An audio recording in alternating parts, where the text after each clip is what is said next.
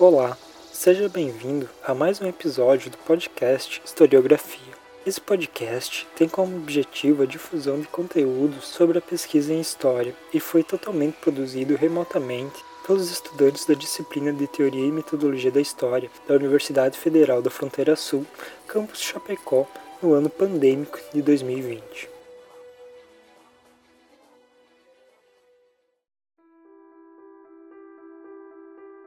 Nesse podcast, eu, Bruna Chu, Guilherme Dalastra e Gustavo André vamos entrevistar a professora mestra Cristiane Sequim, que possui graduação em História pela Universidade do Estado de Santa Catarina, concluído em 2007, e é mestre em História pela Universidade Federal de Santa Catarina, sendo seu campo de pesquisa na área de História Cultural e História da Educação, com ênfase em História da Literatura.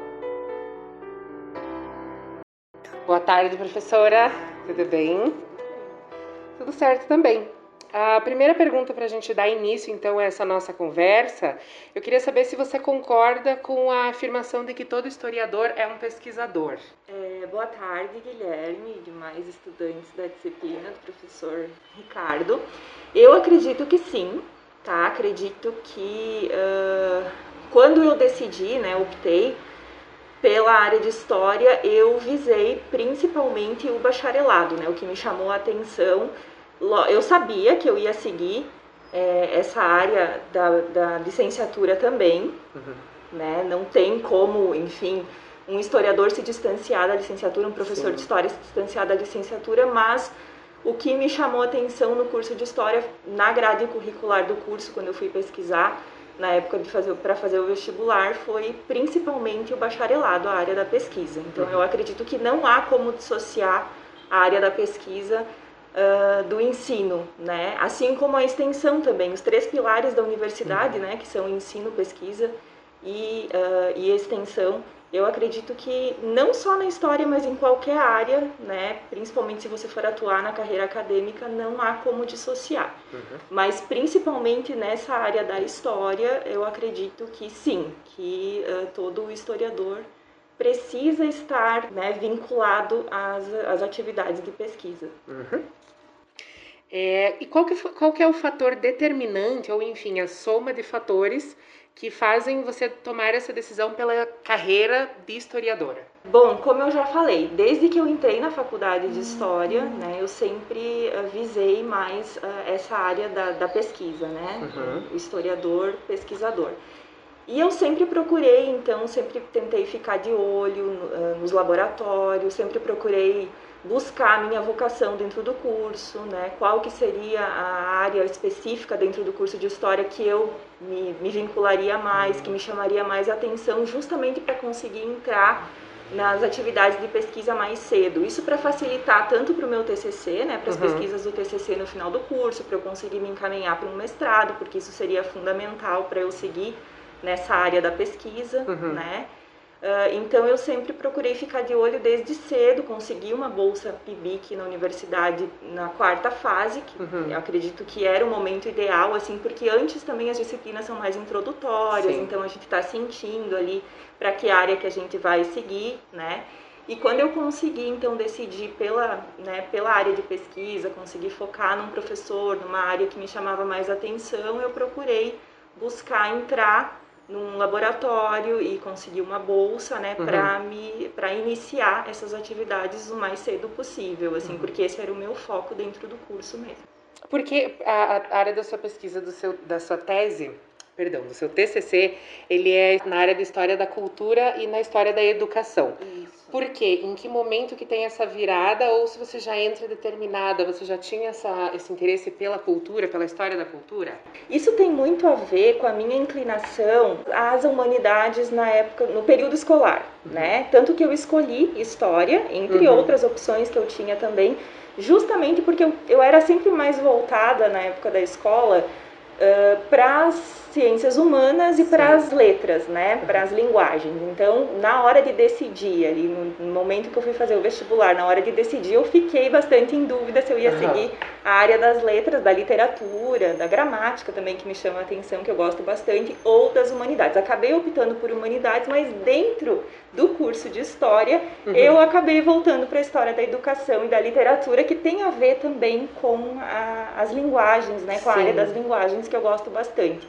Então foi uma coisa instintiva, assim, né? uhum. né? Por mais que eu seja uma pessoa um pouco pragmática, muita gente me fala que eu sou metódica, pragmática, que eu traço uma meta e sigo. Sim. É, foi, foi natural, foi instintivo. Quando eu fui tentando uh, perceber nas disciplinas específicas do curso quais professores me chamavam mais atenção, que área que eu poderia seguir, naturalmente eu optei pela história da educação e da cultura que me chamaram bastante atenção, né, os uhum. professores uhum. e as leituras e isso conseguiu meio que compensar o fato de eu não ter ido para a área das linguagens, né? De eu ter ficado na área da, da das ciências humanas. Uhum. Eu acho isso muito interessante. Eu tive uma professora no primeiro semestre que me falou que o interessante do historiador é isso, que ele consegue pesquisar, ele consegue estudar o que ele quer na área que ele quer isso. dentro da história. Eu acho isso fantástico. Uhum. E uma outra curiosidade que me surgiu aqui agora, em algum momento você questionou ou você uh, teve alguma pretensão pela pedagogia ou sempre foi mais história, filosofia, sociologia? É, então, como eu sempre tive mais uh, a intenção de seguir na área da pesquisa, né? Uhum. A pedagogia não me chamava tanta atenção, uhum. porque não que não há, não há possibilidade de pesquisar dentro Sim. da pedagogia, né? Mas não me chamava atenção justamente pelo vínculo maior com a licenciatura, Entendi. né? Eu, eu sempre pensei, e nunca pensei em não seguir a área da licenciatura, tanto que hoje eu além de pesquisadora aqui no museu, eu sou professora também, eu acho que não tem ah. como dissociar isso da, uhum. né, da, da trajetória acadêmica, né? Em algum momento você vai se preparar com a sala de aula, você Sim. tem que se preparar para isso, e isso é faz parte da nossa função, né? A função de, de, da uhum. pesquisa, uhum. né? O resultado é o ensino também. Sim. Então, uh, a pedagogia não me chamou tanta atenção, não, não, não me passou assim pela cabeça na época por conta uhum. disso, porque eu pensava mais em seguir a área da pesquisa mesmo. Ai, que interessante. E daí, essa questão, quando você determina uh, quando você escolhe ali, você se identifica com essa parte da, da cultura e da educação. Quando você começa a fazer a sua pesquisa, até pelo pro TCC mesmo, depois que evolui, acaba virando sua tese, uh, quais que são as fontes, onde você encontra essas fontes e quais as dificuldades que você tem para acessar essas fontes? Uhum. Então, como as fontes, uh, quando eu, eu, vou, eu vou começar explicando como que eu cheguei, né, na, na, no, momento da pesquisa ali, né, como uhum. eu acessei a, a, o início das atividades de pesquisa. Eu procurei, Sim. então, uma professora na UDESC, a professora Maria Tereza Santos Cunha, que foi minha orientadora do TCC, uhum. para que ela me auxiliasse né, nesse caminho uh, da... Uh, para seguir esse caminho né, da pesquisa na, na, área da literatura e da história da educação. A professora Sim. Maria Tereza é uma referência, provavelmente vocês devem Sim. conhecer, ela deve passar pela universidade aqui em alguns momentos também. Uh, então eu ah, falei para ela do meu interesse de seguir aquela área, né, e que eu gostaria de iniciar uh, naquele momento na quarta fase em uh, pesquisa, né, nessa área específica. E aí a professora estava, naquele momento, ela estava quase aprovando um projeto no CNPq chamado Tenha Modos, Educação e Sociabilidades em Manuais de Civilidade e Etiqueta, uhum. né? Uh, cujo objetivo era pesquisar a construção do decoro corporal uhum. uh, no contexto de urbanização do Brasil na primeira metade do século XX. Uhum. Né? Então eu achei isso muito interessante e como eu manifestei esse desejo, né, essa, essa essa vontade de entrar na pesquisa nessa área, ela me convidou na época para fazer parte do projeto. Né? Uhum. Naquele momento, os professores podiam optar com uma maior liberdade em fazer processo seletivo ou convidar os alunos. Eu não sei como é hoje, acredito que hoje seja mais processo seletivo, Sim. né? Mas naquele momento, como eu manifestei esse interesse, ela achou interessante, né? Uhum. E me chamou. E aí, a partir de então, eu mergulhei né, nessa linha de pesquisa, uhum. assim. Uh, como eu peguei o projeto no início, eu tive que ir atrás desses manuais, né? Então, as fontes eram, eram livros, uhum. né? era, era atrás de literatura que eu tinha que correr. Então, foi uma busca intensa nos sebos, é, procurando uh, em, em, bibliotecas uhum. públicas, né, exemplares para fazer cópia, para digitalizar, enfim, publicações uh, sobre decoro corporal, né, sobre etiqueta e civilidade no início do século XX. Foi uma busca intensa, a gente teve que viajar, em, uh, todas as vezes que eu viajava para apresentar trabalho em algum congresso, porque a gente tinha verba naquele, naquela época, Sim. era muito mais fácil, né, a gente uhum. tinha verba tanto da bolsa quanto para uh, ah, viagem, hospedagem, enfim. Que, que, ano que é essa, esse período? Foi, eu entrei em 2005 no projeto, tá. faz um tempinho já, então foi mais ou menos em 2005, 2006. Tá. Que foi um período bastante produtivo assim para a área da pesquisa no uhum. Brasil, que estavam começando as bolsas a, a, o investimento em pesquisa, né, alguns programas do governo federal naquele momento que estavam investindo bastante dentro das universidades públicas, então a área da pesquisa tinha muito, muito investimento e era muito animador, né? uhum. né? Era um momento bastante promissor assim para quem queria seguir. Então, uh, essas viagens né, para apresentação de trabalho possibilitaram que eu entrasse em contato com sebos em várias cidades do Brasil e conseguisse esses manuais. Uhum. Né? Eu consegui várias cópias originais do, dos anos 20, dos Ai, anos incrível. 30, de, uh, até do, da primeira década do século 20. Assim, então, eu entrei em contato com fontes muito interessantes. Assim. Uhum. E essa facilidade para pesquisar, né, tanto uh, no sentido de, de, conseguir verba, de conseguir possibilidades de viajar, de, de né, para investigar, isso dá um ânimo né, uhum. no, no, início da carreira que é fundamental, Sim. assim, e eu tive essa sorte, então, né, de ter escolhido uma área e ter, e, ter começado num momento em que isso era possível, uhum. né, que, que essa, uh, essa previsão do futuro era animadora. Uhum. É incrível, né? É bem nesse momento em que eu decido também que é essa área que eu quero seguir.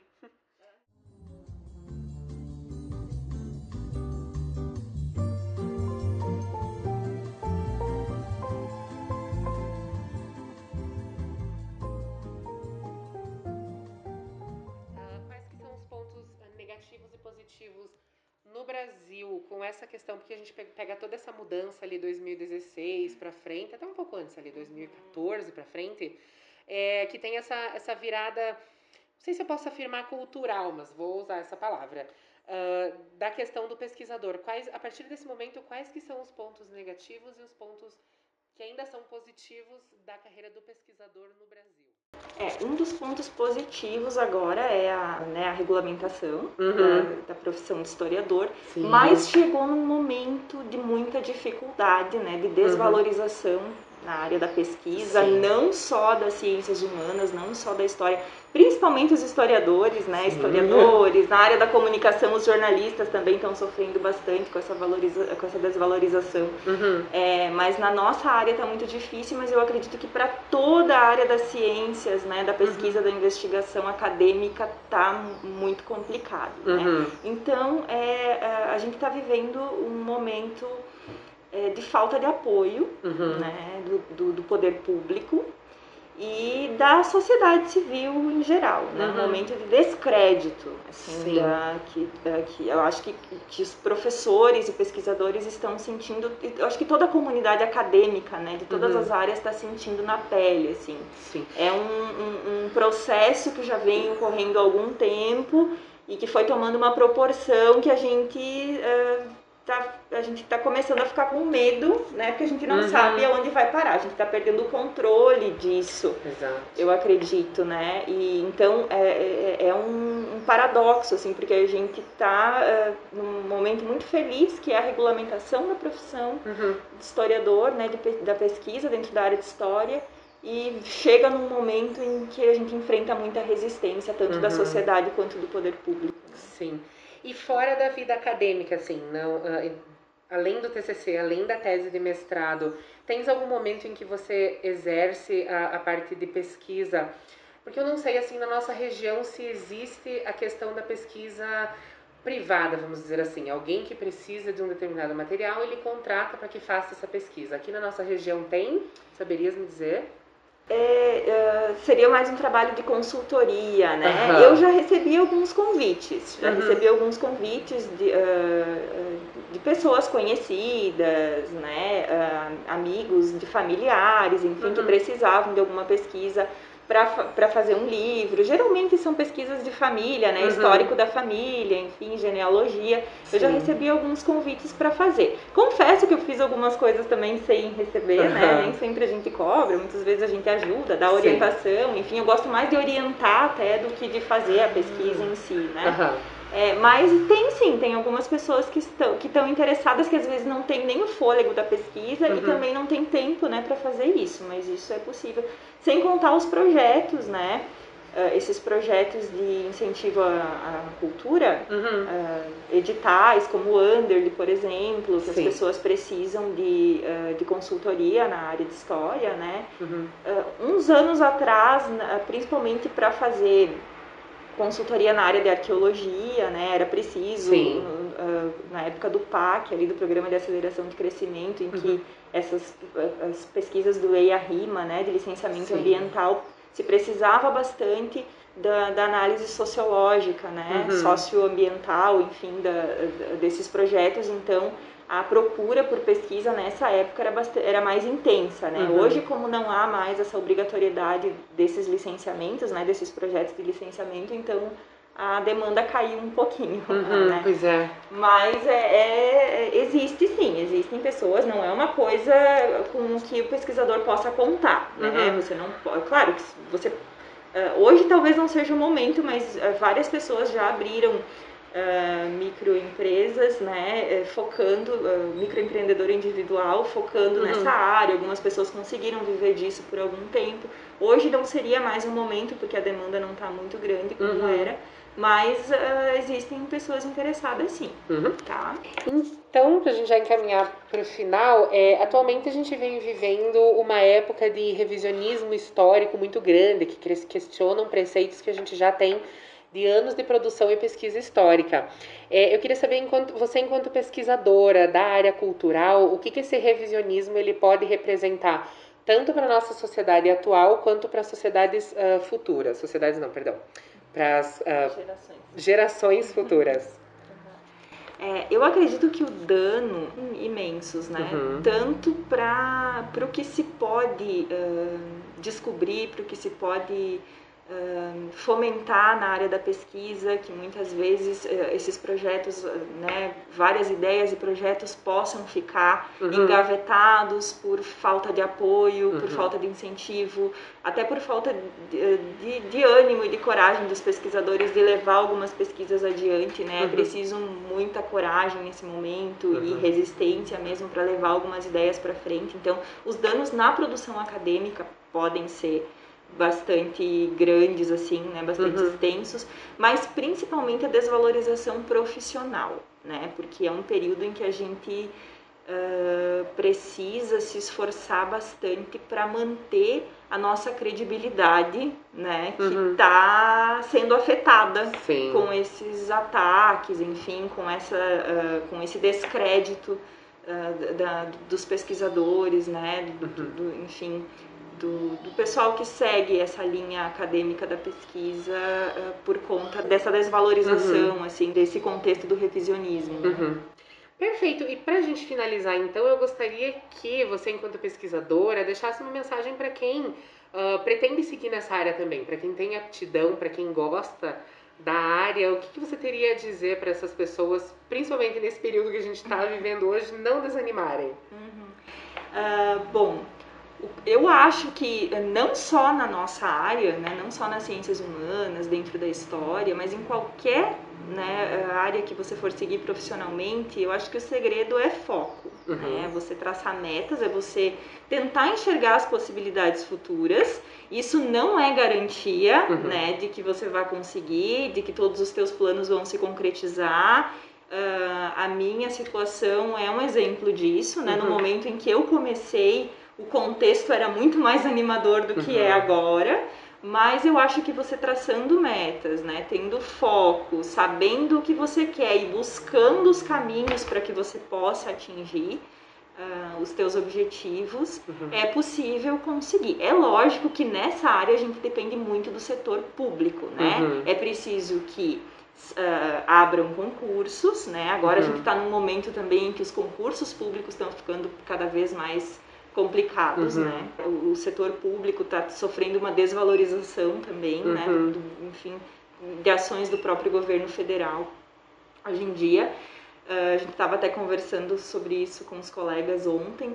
É, então tá ficando cada vez mais difícil para quem quer seguir a área de concurso público, né? Uhum. Seguir a área pública e na nossa área a, a gente acaba dependendo muito disso, né? Uhum. Então é preciso fazer uma previsão futura, se, né? Se você quer seguir essa área da pesquisa, você precisa que abram concursos em museus, em centros de memória. Uhum. Claro que existem também entidades que são privadas, né? E, e comunitárias, como é o caso da UNO Chapecó, tem aqui o o da, da Alfa, né, o Centro de Memória uhum. da Alfa também, você, você consegue algumas alternativas no setor privado, mas a maior parte é no setor público. Então uhum. tem que tentar fazer uma, né, uma prospecção do futuro, se isso vale a pena, mas né, tendo essa previsão, tendo essa, essa noção de que você vai conseguir, né, de que você vai conseguir atingir o objetivo, uhum. você precisa já começar a traçar os caminhos no início, né, para que uh, você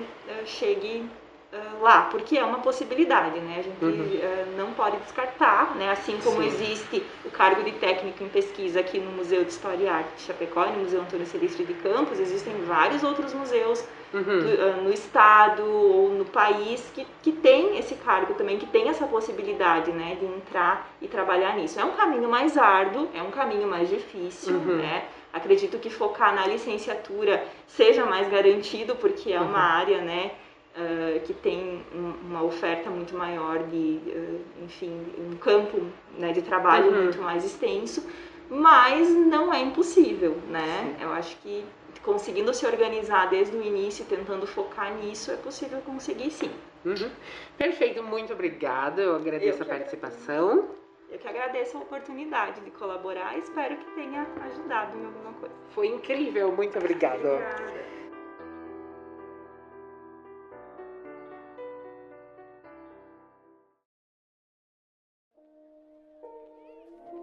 Obrigado por estar conosco até aqui podcast Historiografia, agora em sua segunda temporada, é um projeto de divulgação científica em História organizado pelos estudantes da disciplina de Teoria e Metodologia da História da Universidade Federal da Fronteira Sul, campus Chapecó, sob supervisão do professor Dr. Ricardo Machado. Seguindo os protocolos de segurança por conta da pandemia do novo coronavírus, todas as entrevistas foram realizadas de forma remota.